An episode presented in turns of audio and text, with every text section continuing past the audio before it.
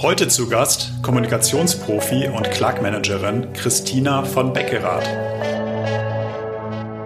Bist du neugierig, was Erfolgreiche anders machen, wie diese Menschen drauf sind? Dann bist du hier richtig. Marco spricht mit Top-Performern über ihre Taktiken, Routinen und Gewohnheiten. Er möchte von ihnen lernen, ihr sollt von ihnen lernen. Und jetzt geht's auch schon los. Hier ist euer Gastgeber Dr. Marco Adelt. Was denkt ein junger Kommunikationsprofi über die intensive Nutzung von Medienplattformen wie Instagram oder TikTok? Das erfahren wir von unserem heutigen Gast, Christina von Beckerath. Die sitzt mir auch schon gut gelaunt gegenüber. Aber bevor wir starten, noch ein paar Sätze mehr zu Chrissy. Letzte Woche hat Chrissy ihren 28. Geburtstag gefeiert und damit liegt sie genau an der Grenze zwischen Generation Y und Z. Sie ist gelernte Medien- und Kommunikationswissenschaftlerin. Ihren Bachelor hat sie an der Uni Mannheim gemacht, den Master dann an der Uni Mainz. Im Studium hat Chrissy schon erste Ausrufezeichen in ihrem Lieblingsthema Kommunikation gesetzt. Zum Beispiel als Vorstandsvorsitzende von Comuguntia, einer studentischen PR-Plattform. Erste berufliche Erfahrung in diesem Bereich hat sie dann bei einer renommierten Agentur, der Personalberatung Hayes und dem ZDF gesammelt. 2019 ist sie dann in die Startup-Welt gekommen und bei Clark eingestiegen. Und da wollen wir sie auch nicht mehr missen.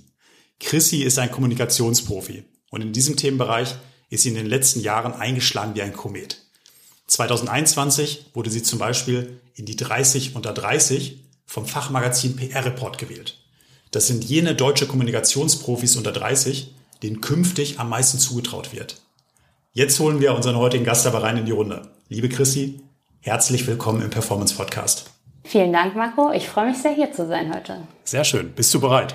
Sowas von bereit. Lass es loslegen. Na dann, auf geht's. Du hast vor ein paar Monaten mal in einem Interview gesagt, auf was du stolz bist. Und da hast du gesagt, ich zitiere, Stolz bin ich auf meine endlose Energie, die mich durch den Tag trägt und angeblich ansteckend sein kann. Zitat Ende. Stimmt wirklich, kann ich voll bestätigen. Sag mal, diese Energie, ist die morgens beim Aufstehen auch schon da? Kommt darauf an, welcher Tag ist, würde ich sagen. Grundsätzlich schon. Ähm, also wenn ich morgens aufstehe, bin ich meistens äh, guter Dinge und habe eine Menge Energie.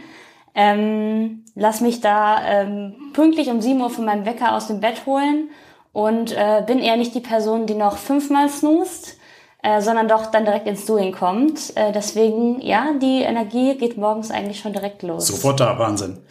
Nimm uns mal mit. Wie sieht ein typischer Morgen für dich aus? Die erste Stunde bei dir.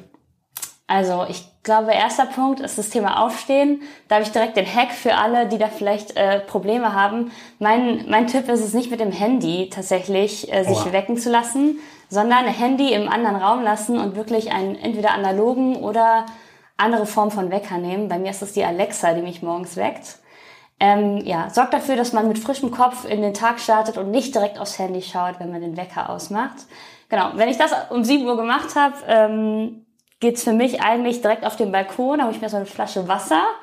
Ähm, gut hydriert in den Tag zu starten, ist äh, auch super wichtig. Mach die Kaffeemaschine an und dann ja, geht's ab ins Bad. Ähm, dann mache ich meistens einen Podcast tatsächlich an beim Duschen. Das ist der Handelsblatt, ähm, äh, das Morning Briefing. Mhm. Das läuft schon unter der Dusche. Und ähm, genau, dann schreibe ich mir noch einen Kaffee, mache mir Frühstück und dann geht's ab ins Büro eigentlich. Und die Alexa, womit weckt die dich dann auf? Mit, äh, tatsächlich mit einem richtig anstrengenden Geräusch. Also sonst werde werd ich auch nicht Musik. wach. Nee, keine Musik. Ich hatte auch mal überlegt, ob mich so ein äh, langsam heller werdender äh, Tageslichtwecker aus dem Bett kriegt. Habe ich noch nicht probiert. Ähm, nee, es muss schon äh, ordentlich laut sein, damit mich was aus dem Schlaf kriegt. Zu essen gibt's dann bei dir morgens gar nichts? Äh, nicht direkt äh, zu Hause, nee. Das äh, nehme ich meistens mit ins Büro. Mhm. Ähm, dann mache ich mir entweder ähm, ja, ein Oatmeal mit äh, Obst und Nüssen äh, oder im Sommer auch gerne äh, frischen Joghurt mit Beeren. Mhm. Und morgens dann kein Sport? Kommt ein bisschen drauf an. Zum Beispiel, wenn ich mich wie aktuell in, äh, in der Vorbereitung auf äh, ein Sportevent äh, befinde, wie jetzt der Halbmarathon hier in Frankfurt, dann habe ich auch meine Sportroutine morgens. Tatsächlich fällt es mir aber leichter, abends nach der Arbeit Kopf aus und Sportklamotten anzumachen. Ähm, so morgens vor der Arbeit schaffe ich es nicht immer, deswegen äh, nicht zwangsweise. Außer mein Körper sagt, heute Morgen brauchst du echt mal eine Runde Yoga oder musst mal um den Block laufen. Ähm, ja, da höre ich tatsächlich ein bisschen auf meinen, meinen Körper, was der mir sagt. Alright. Der Halbmarathon, der ist jetzt im März, glaube ich, oder? Richtig, ja. Das heißt knapp ähm, den Podcast, den nehmen wir gerade Ende Januar auf, in sechs Wochen. Was hast du dir denn vorgenommen? Ähm, es, es gibt ein Ziel, das Ziel nennt sich die Zwei-Stunden-Marke. Wow. Und ob ich die unterbiete oder nah dran rankomme, das äh, lasse ich der tagesabhängigen Performance äh, über. Aber das wäre tatsächlich äh, super cool, wenn das klappt, ja. Ich drücke die Daumen. Wie viele Tage trainierst du denn in der Woche? Ähm, wenn es gut läuft, trainiere ich viermal. Mhm. Genau. Und äh, mache tatsächlich zwei längere Läufe und zwei äh, ja, High-Intensity-Läufe, also ein paar Sprints, Intervall, äh, Incline. All das, um schneller und fitter zu werden. Dann muss es ja was werden. Du hast gerade schon gesagt, wann du morgens aufstehst. Ähm, wie viele Stunden brauchst du denn, um dich wirklich wohlzufühlen? Ähm, gar nicht lange tatsächlich. Also ich glaube, pff, mein, oder meinst du jetzt Schlaf tatsächlich? Den Schlaf, genau, in der Nacht. äh, oh. Da muss ich sagen, ich komme auch mit wenig Schlaf aus. Ähm, aber optimal wären schon so sechs bis sieben Stunden. Das versuche ich auch immer einzuhalten. Das heißt, wenn ich abends schon merke, es wird später, dann äh, ja, stelle ich nicht den Wecker direkt auf sechs, sondern ähm, da wird dann äh, kalkuliert, das verrät einem die Alexa übrigens auch, wenn man den mhm. Wecker stellt, wie viele Stunden Schlaf man hat. Und das sollten schon mindestens sechs Stunden sein. Trackst du deinen Schlaf mit einem Tracker? Habe ich eine Zeit lang gemacht. Ähm, fand ich persönlich ähm, irgendwann sehr irreführend, denn man tendiert dazu, morgens direkt auf seinen Tracker zu schauen und wenn er da steht, äh, schlecht geschlafen oder Sleep Compromise, zieht sich runter. Ähm, ja, hat das einen unglaublichen mhm. Effekt. Und die Tatsache, dass ich es manchmal nicht weiß und trotzdem gut in den Tag starte, also ich glaube, da muss man auf seinen Körper hören, ob man müde mhm. ist oder nicht. Das sollte man sich nicht von der Uhr sagen lassen. Äh, deswegen kein Fan vom äh, Sleep Tracking. Okay. Chrissy, du hast ja früh deine Leidenschaft für Kommunikation entdeckt. Wo kam das her? Nimm's mal mit. Äh, gut, gute Frage. Ich glaube, ähm, wenn ich meine Eltern fragen würde, würden die sagen, das lag irgendwie schon immer in mir, an mir. Ähm, früher als Kind werden immer die Geschichten erzählt, wie ich am Tisch die ganze Familie unterhalten habe. Also ich war immer schon super mitteilungsbedürftig, mhm. ähm, sehr frech, wurde mir auch mal gesagt. Mein erstes Wort war aber. Kann ich mir gar nicht vorstellen. ähm, das heißt, also ich war schon immer irgendwie sehr mitteilungsbedürftig, laut, habe mich nicht dafür vorgescheut, meine Meinung zu sagen, schon als Kind. Mhm. Und darin wurde ich auch tatsächlich bestärkt.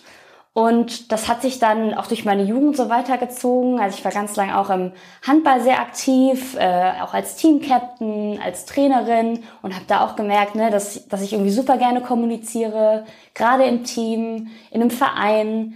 Ähm, da hatte ich sehr viel Spaß dran. Und dann tatsächlich so in die Branche, also Kommunikation als Beruf, habe ich kennengelernt durch meinen allerersten Schülerjob. Ähm, da, da war ein Aushang bei uns an der Schule, da hat eine äh, selbstständige PR-Beraterin mhm. ähm, eine Schülerin gesucht, die ihr dabei hilft, ihre Datenbank zu aktualisieren. Und wie, da habe ich... Wie alt warst du da? Da war ich vielleicht 14, 15. Klasse. Genau. Und da habe ich gesagt, ähm, ja, äh, mache ich gerne. Also meine Freundinnen und Freunde waren Zeitungen austragen oder haben beim Eisladen an der Theke ausgeholfen. Und ähm, ich war dann, wie gesagt, bei meiner PR-Beraterin und habe ihre Datenbank aktualisiert und habe da schon mitbekommen, ähm, wie, also wie super interessant sie es schafft, äh, ihre Kunden bei Journalisten und Medien zu pitchen, am Telefon damals noch, also überwiegend am Telefon. Ähm, und das fand ich so interessant und also auch die, die Beziehung, die sie in die Medienwelt hatte, haben mich so gereizt, dass ich fast damals, würde ich sagen, schon so ein bisschen meine Berufsentscheidung getroffen habe, zu sagen, das finde ich auch cool, das kann ich mir auch gut bei mir vorstellen. Schon mit 14, 15? Ja, also die erste Tendenz. Ich muss zugeben, danach habe ich noch ein Schülerpraktikum beim Frankfurter Zoo gemacht, weil mhm. ich auch mal die Idee hatte, Tierpflegerin zu werden. Und das Praktikum, äh, ja, hat dann dazu, äh, hat mich dazu gebracht, meine Meinung doch nochmal zu ändern. Äh, das, das heißt, die Tendenzen zur Kommunikation hatte ich eigentlich schon, ja, als 15-Jährige.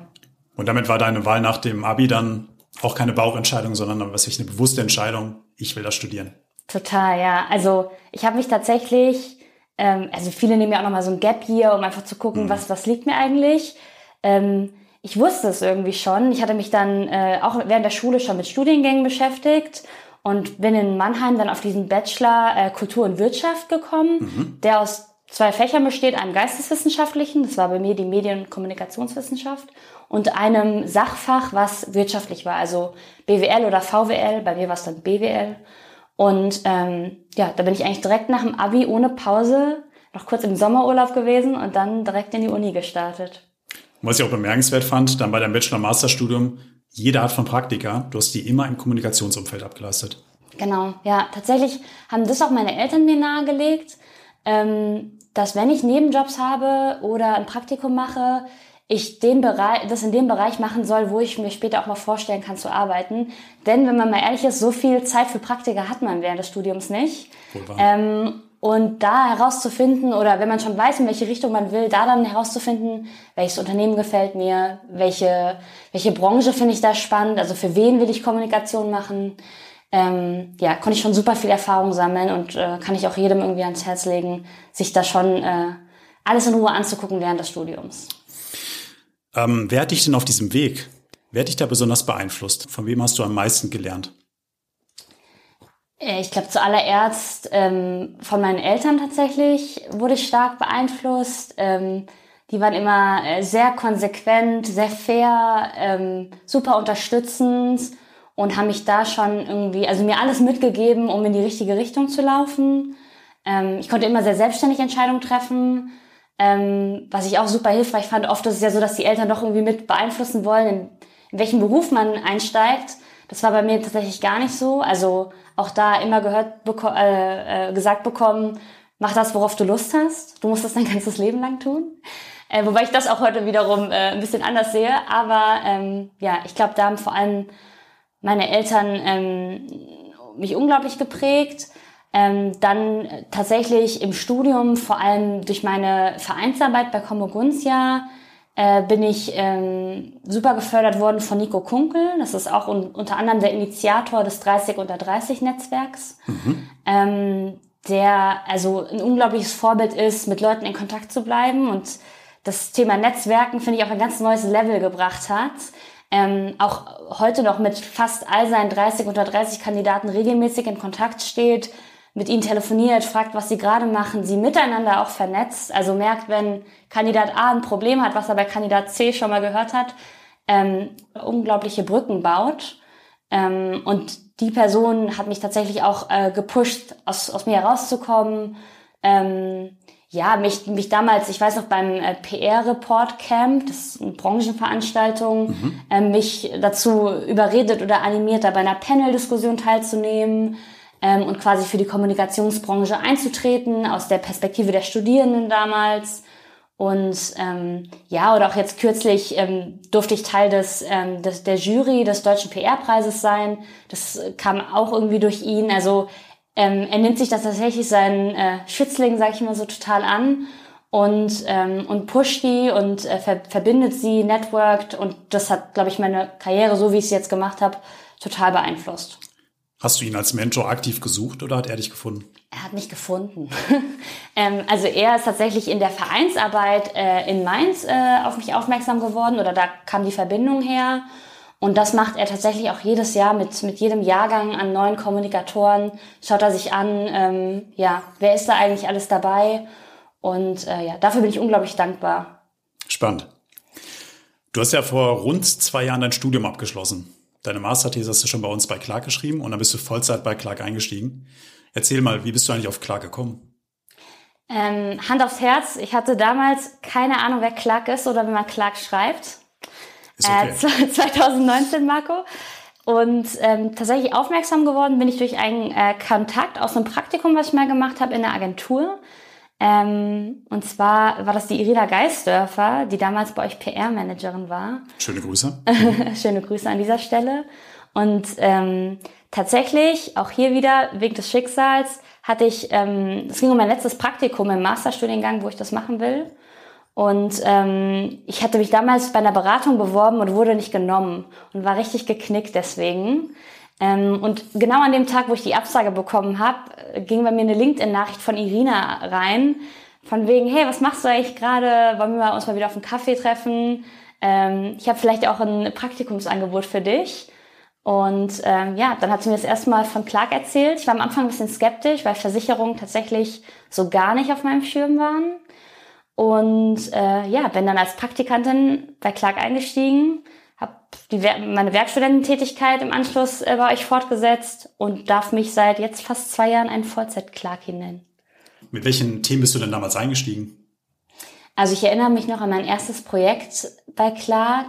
Ich weiß noch, ich kam, ich habe meine Masterarbeit äh, geschrieben und hatte quasi auch zwei, drei Monate Pause dafür gemacht und bin dann zum ersten, zweiten äh, Vollzeit angetreten. Und das erste Thema, was bei mir auf dem Tisch lag, war äh, LinkedIn. Stimmt, ich erinnere mich. Richtig. Genau. Das LinkedIn, für uns als Gründer damals festgelegt, ähm, so ein paar Leitplanken, wie wir LinkedIn eigentlich nutzen sollen als genau. Plattform. Lass uns bei dem Thema gerne mal ein bisschen stehen bleiben, finde ich spannend. Wie schätzt du die Plattform an sich denn heute ein? Ähm, also ich glaube, LinkedIn hat sich unglaublich gewandelt, wenn man mal überlegt, wie LinkedIn äh, früher oder mit welchem Zweck LinkedIn überhaupt gegründet wurde oder entstanden ist. Da ging es rein darum, dass man, dass Personen sich vernetzen. Ne? Also im Arbeitsumfeld ähm, anstelle der Visitenkarte, die du austauschst, machst du den Connect äh, über LinkedIn. Und tatsächlich ist das ähm, ist die Plattform auch heute noch darauf ausgelegt, dass Personen sich vernetzen, weniger Unternehmen. Aber ich muss ganz klar sagen, in den letzten Jahren haben sich die Unternehmen dieses Tool ganz klar zunutze gemacht. Ähm, also ne, sowohl in der externen Kommunikation, ihre Messages, Botschaften an potenzielle Mitarbeitende, Dienstleister, Partner gesendet, auch JournalistInnen. Ähm, und auch in der internen Kommunikation. Ähm, ja, super viele Führungskräfte spielen da ihre, ihre Messages für ihre, für ihre Teams auch aus und sind da super präsent. Ähm, Tatsächlich glaube ich aber, deswegen haben wir es auch damals überhaupt äh, angefangen, uns LinkedIn näher anzuschauen, dass ähm, weniger die Unternehmensseiten im Fokus stehen, sondern die Personen hinter den Unternehmen.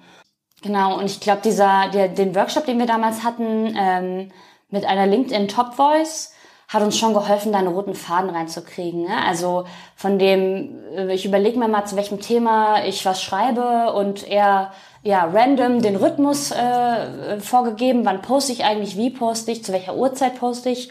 Ähm, haben wir es da geschafft, ähm, über ja, ein Thought Leadership Konzept euch ähm, eine Positionierung für euch zu erarbeiten.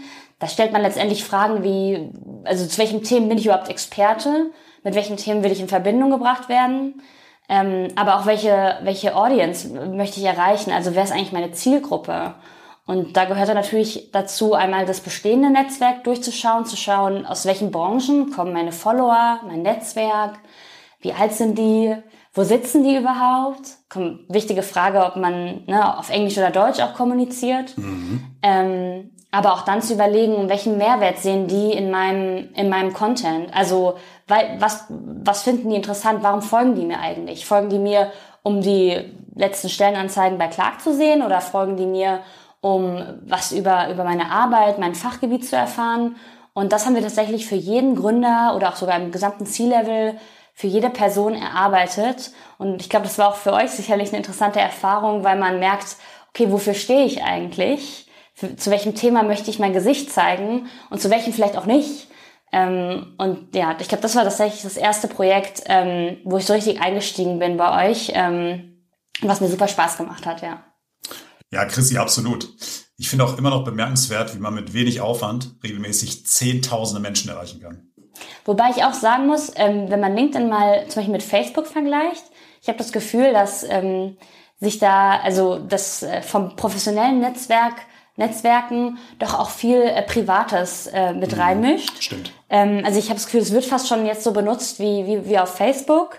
Was auf der anderen Seite natürlich zeigt, ne, Beruf und Privatleben lassen sich immer schwieriger trennen oder das eine beeinflusst auch das andere. Ich glaube, früher hat man mhm. das sehr, sehr strikt getrennt, so im Sinne von 9 to 5 ist Beruf und nach 5 kommt nur noch privat. Und heute merkt man aber, dass sich natürlich da, ähm, ja, dass es, eine, dass es eine Mischung ist und dass Sachen, die mich irgendwie privat äh, beschäftigen, auch Einfluss auf meine Arbeit haben. Von daher finde ich es eigentlich eine interessante Entwicklung ähm, äh, und glaube auch, dass es sich immer weiterentwickeln wird. Ja.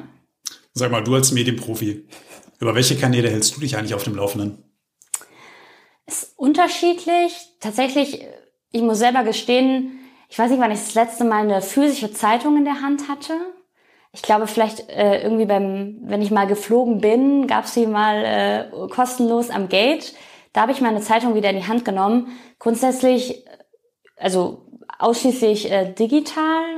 Ich bin großer Fan von äh, der Lage der Nation, mhm. auch ein Podcast. Äh, ähm, genau, der mich auch einfach auf die politischen Themen ähm, ja, umfassend informiert, auch sehr tiefgehend informiert. ähm, verschiedene Perspektiven und Meinungen aufzeigt.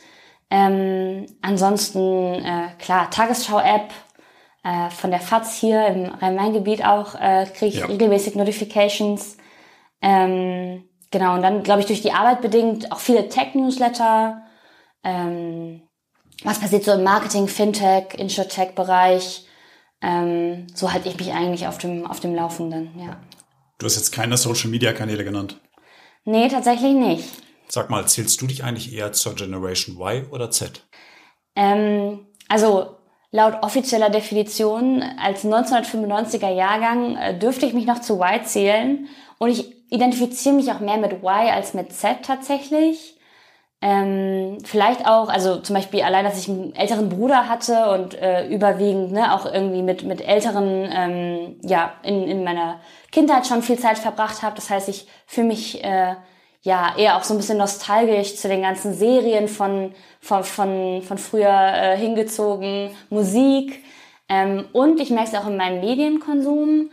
Ähm, dass ich schon bei der Gen Z ein anderes Verhalten sehe. Also darauf wollte ich hinaus, ja. Ja, mhm. wenn du überleg dir mal, also meine Bildschirmzeit alleine würde ich sagen ähm, ist schon relativ hoch. Ich glaube, es sind fast durchschnittlich vier Stunden äh, mhm. pro Tag. Da hat die Generation Z noch ein bisschen mehr. Die ist durchschnittlich fünf bis acht Stunden, gerade genau. in den sozialen Medien. Ähm, ganz, ganz vorne gerade natürlich TikTok, äh, YouTube und so weiter. Ja. Wie blickst du da drauf? Eher kritisch? Mm, ja, also ich glaube, Bildschirmzeit generell kann man, ich finde, kann man nicht pauschal sagen, ist schlecht oder nicht schlecht. Wenn du dir mal überlegst, dass wir ähm, neben äh, den ganzen Social Media Kanälen auch Online-Banking, Online-Shopping, Reiseplanung äh, oder sonst was machen. Wohlbar. Das sind ja Sachen, die, also die jeder von uns machen muss. Ne? Irgendwie mir mein Zugticket buchen. Ähm, das hätte ich früher vielleicht am Schalter gemacht, das mache ich jetzt am Handy. Heißt aber nicht, glaube ich, dass meine Bildschirmzeit deswegen problematisch ist. Ähm, ich glaube, es lohnt sich hier konkret zu schauen, womit verbringe ich die Zeit am Bildschirm. Und ja, da gibt's den größten Unterschied, ist, dass ähm, ich glaube, die, die Gen Z überwiegend passiv konsumiert. Das mhm. heißt, ähm, ich glaube, die wenigsten sind auf TikTok-Kanälen selbst aktiv, sondern konsumieren nur.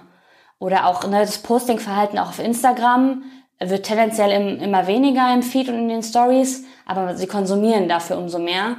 Ähm, und das wiederum würde ich sagen, ist, ist ein bisschen ein bisschen kritisch, wenn man das vielleicht ähm, ja irgendwie zu zu stark macht und dann andere Sachen dafür hinten runterfallen. Ähm, oder sich auch nicht die Frage stellt, okay, warum schaue ich mir das jetzt an? Ähm, ich finde es total fair, wenn man sich selber dabei erwischt, wie man irgendwie in eine Abfolge von Reels äh, verwickelt ist und nicht mehr rauskommt. Aber dann eben auch ne, zu reflektieren, zu sagen, okay, das war jetzt gerade vielleicht echt eine Stunde äh, vergeudete Zeit, aber mir ist es aufgefallen und ich äh, kann darüber nachdenken. Ähm, ich glaube, das ist auch irgendwie schon ein wichtiger Mechanismus, um selber seinen Medienkonsum so ein bisschen einzuordnen. Und nicht nur konsumieren, sondern auch etwas erstellen, etwas schaffen. Genau. Zum Beispiel, was ich gar nicht kritisch sehe, ist äh, WhatsApp-Bildschirmzeit, weil ich mir denke, da schreibe ich mit Freunden, mit meiner Familie, mhm. da schicke ich Bilder an. aktiv, ja. Genau, da bin ich sehr aktiv. Jetzt haben wir gerade ganz viel über digitale Kommunikation gesprochen. Ja. Als du die 3030-Auszeichnung bekommen hast vom PR-Report, ähm, hast du folgendes Statement gesagt, Oton, digitale Kommunikation kann nicht alles ersetzen. Was brauchst du noch? Braucht den Human Touch, meiner Meinung nach. Also für mich ist im, im Rückblick die Corona-Pandemie das beste Beispiel, dass digital viel geht und dass man viel kompensieren konnte, aber grundsätzlich einfach leider nicht alles. Und ähm, dafür, ich bin zwar großer digitaler Kommunikationsfan, aber ähm, wenn es um echte Begegnungen geht, echte Emotionen, ähm, persönlichen Austausch, ähm, dürfen, dürfen wir die, ähm, ja, die analoge äh, Komponente, glaube ich, einfach äh, nicht vergessen. Äh, dafür, dafür sind wir auch irgendwie an einem Platz, teilweise an einer Location, in einem Büro, ähm, um diese Interaktion noch zu haben. Ähm, deswegen bin ich da eigentlich immer noch ein großer Fan und Verfechter von. Ähm, auch bei privaten Beziehungen, glaube ich, ist es immer noch super wichtig, sich ab und zu persönlich zu sehen. Ähm, deswegen, ja, äh, braucht es auf jeden Fall äh, eine analoge Komponente, persönliche, in-person, face-to-face-Komponente. Danke für die Einschätzung. Christi, um dich noch besser kennenzulernen, kennst du eigentlich den Fragenhagel vom Radiosender 1 Live? Ja, na klar. Wollen wir den auch mal machen? Schieß los. Bist du bereit? Okay. Bei deiner Hochzeit ganz in weiß oder total bunt? ganz in weiß. Okay. Wenn du Entscheidungen triffst, Bauch oder Kopf? Bauch. In der Küche, selbst kochen oder Lieferdienst? Selbst kochen natürlich. Welches Essen macht dich denn glücklich? Eine richtig gute Spaghetti Carbonara. Lecker. Und der Pizzateig von meinem Verlobten. Der ist Ja. auch richtig gut. Kaffee, schwarz oder mit Milch? Schwarz, aber nur bis 14 Uhr. Okay. Womit kann man dich auf die Palme bringen? Das ist jetzt eine gute Frage. Mit schlimmen Fragen im Mit Mit schönen Fragen im Podcast. Ähm, nee, tatsächlich mit Versprechen brechen. Das regt mich richtig auf. Ja. Okay. Was müssen Männer endlich mal lernen? Ähm, Frauen zuzuhören. Weiße Sneaker, putzen oder ruhig mal dreckig lassen? Dreckig lassen ist authentischer. Alright. Im Urlaub, Berge oder Meer? Berge und Meer, sehr gutes Urlaubsland, wo das geht, ist Montenegro zum Beispiel. Nett. Warst du da zuletzt? Ähm, vor ein paar Jahren, aber ist in Erinnerung geblieben aufgrund der tollen Berglandschaft und dem unglaublich türkisenen Meer. Hört sich super an. Bei der Urlaubslektüre, Hörbuch oder Papier in der Hand? Ähm, tatsächlich kommt es ein bisschen drauf an. Am Pool lieber Hörbuch, weil Buch wird sonst nass. Im Skiurlaub abends im Hotelzimmer auch das Buch. Was hast du denn zuletzt gelesen, was du empfehlen kannst? Letzte Lektüre bei mir war ähm, The Advantage von Patrick Lencioni. Äh, sehr interessantes Buch. Ähm, da geht es grundsätzlich darum, dass äh, Unternehmen in der Zukunft nur noch äh, wettbewerbsfähig sein können, wenn sie gesund sind. Und äh, das finde ich ein richtig wichtiges Statement, womit wir uns auch intern hier beim Thema Culture total mit beschäftigen. Das werde ich auf jeden Fall mit in die Shownotes reinpacken. Ansonsten noch irgendeine ganz heiße Empfehlung, die du raushauen möchtest? Ähm, ich glaube, es wurde in dem Podcast sogar schon genannt. Ähm, Invisible Women von äh, Caroline äh, Criado Perez. Ähm, super spannende Lektüre über ja, die Tatsache, dass Daten ganz oft Geschlechter nicht gleichstellen und wie viele datenbasierte Entscheidungen treffen und dabei die Hälfte der Gesellschaft eigentlich fast vergessen. Klingt gut. War auch schon ein ganz heißer Tipp von der Cornelia Hopper. Genau. Du Christi, unsere halbe Stunde, die ist jetzt gleich vorbei. Äh, Wir haben ja heute mit Schlafen angefangen und hören natürlich traditionell auch mit Schlafen auf. Was machst du denn die letzten 15 Minuten, bevor die Augen zufallen abends? Ich unterhalte mich mit meinem Partner. Ja. Doch, Gespräche mit meinem Partner. Und dann bin ich eigentlich innerhalb von drei Sekunden weg. Ich schlafe sehr schön ein. Okay, da ist dann auch kein Film mehr an, keine Serie mehr an. Das ist wirklich ein Gespräch. Richtig. Das ist die Idealvorstellung. Ähm, genau, weil denn wenn das Handy nicht äh, abends äh, am Bett liegt, ähm, ist das das Gespräch, was man führen sollte. Deswegen Handy weg und mit dem Partner sprechen. Ist das immer ein positives Gespräch? Ach, kommt auf den Tag, glaube ich, drauf an. Kein weiß. Äh, Also ihr könnt auch mit einem negativen Gespräch einschlafen. Ja, wenn, ja, doch. Also, ähm, vom, The- die Themen können auch negativ sein. Ich glaube, wichtig ist, dass man ähm, positiv ähm, rausgeht aus dem Gespräch. Um wie viel Uhr geht dann das Licht aus? Ja, wir versuchen um 23 Uhr das Licht auszumachen. Okay, klingt gut. Ja. Dass dann die sechs bis sieben Stunden Schlaf da möglich sind. Ja, genau. Ich will nicht sagen, dass es ab und zu auch später wird, aber ja. Chrissy, vielen Dank, dass du heute da warst. War mir eine Ehre. Danke dir, Marco. Bis dann. Alles Gute für dich. Bevor das Mikro gleich ausgeht, alles Gute an euch da draußen. Bis zum nächsten Mal. Ciao, ciao. Das war es leider schon wieder mit der heutigen Folge vom Performance Podcast. Wenn es dir gefallen hat, dann lass uns eine 5-Sterne-Bewertung da. Und nicht vergessen, abonniere diesen Podcast, um keine weitere Folge zu verpassen. Ich hoffe, wir hören uns beim nächsten Mal wieder. Bis dahin, denkt immer dran. Machen ist wie wollen, nur krasser.